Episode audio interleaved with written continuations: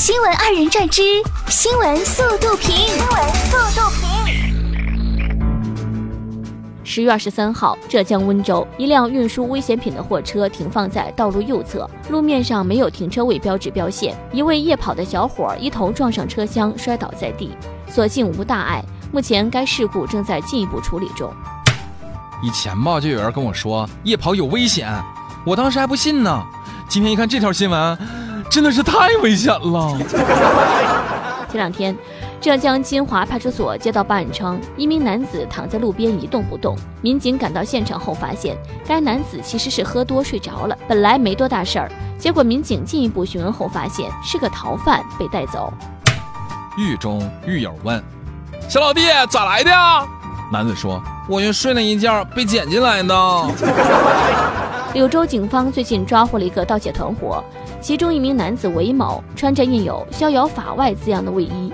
韦某说，衣服是在网上购买的，穿着感觉特别威风，以为公安抓不到他。韦某落网后，民警打印了一张“法网恢恢，疏而不漏”的纸条，让他拿着拍照。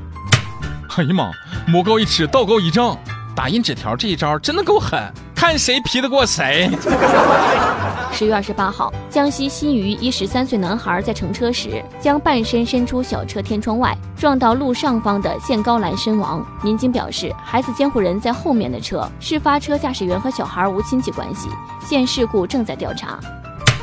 汽车行驶时，千万不要把身体伸出窗外。今年五月，一种收费的共享自习室在成都出现。这种收费自习室置身于写字楼，每小时付费五点五元至十元不等。座位分连排和独立两种，独立的私密性更好，收费标准也稍高。每一个座位都打造成了格子间，配置了插座、台灯、临时储物柜，功能齐全。嗯，收费太贵，不去。男朋友把狗遛丢了，悬赏五千元找狗，狗找不到，男友也不要了。近日。安徽合肥的一则寻狗启事走红网络。当事人何女士说，狗是因为未提醒男友出门拴绳才丢的，现在很自责。狗对自己来说就像孩子一样。男朋友可能会说，要不您以后把我拴上，出门的我呗，汪汪。最近，杭州东站这位乞讨大妈火了。据说因为家庭优越还坚持乞讨，于是车站广播只得循环播放。该老大妈家庭生活条件优越，请大家不要上当受骗。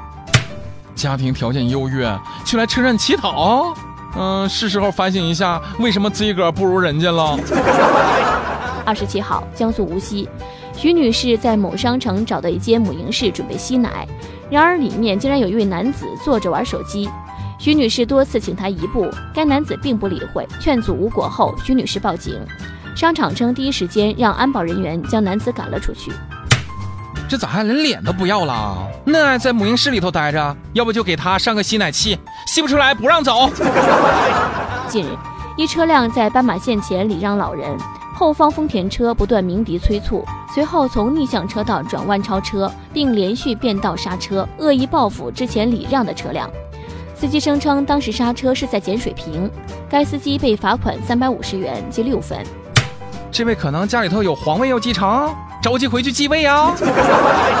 最近，东京某杂志发表了一份恋爱调查报告，其中有一项是女生理想中的男生的年收入，大部分集中在八百日元（约合人民币四十九万）到一千万日元（人民币约六十一万）之间。